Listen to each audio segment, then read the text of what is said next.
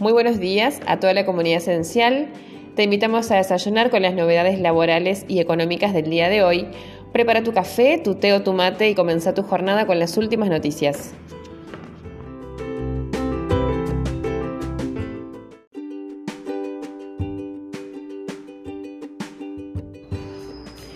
Se crea el programa de recuperación económica, generación de empleo e inclusión social para las trabajadoras y los trabajadores de casas particulares, en adelante registradas, con el fin de crear nuevo empleo formal de trabajadoras y trabajadores de casas particulares, de mejorar sus condiciones de trabajo y accesos a derechos.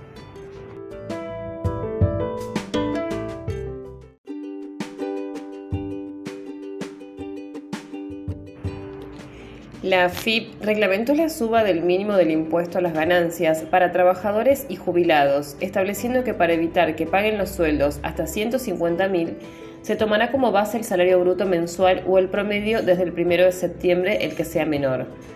También se publicó la tabla que se deberá aplicar para el cálculo de la deducción especial incrementada entre los salarios de 175.000 y 203.000 pesos, que permitirá que paguen menos ganancias como anexo de la Resolución General de AFIP. Respecto del aguinaldo, se dejó fijo ahora que el primer SAC 2021 de junio tendrá un mínimo para la retención de impuesto a las ganancias igual al promedio mensual y o haber bruto hasta 150 mil pesos. En tanto, para el segundo SAC 2021 se tomará el promedio mensual y o haber bruto hasta 175 mil pesos.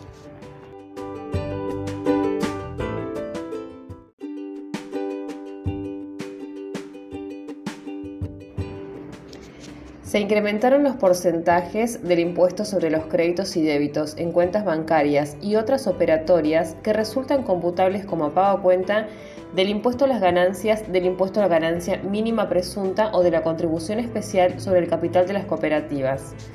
A partir de este importante incremento, es necesario efectuar un análisis de los beneficios que otorga el cómputo como pago a cuenta del impuesto sobre los movimientos bancarios.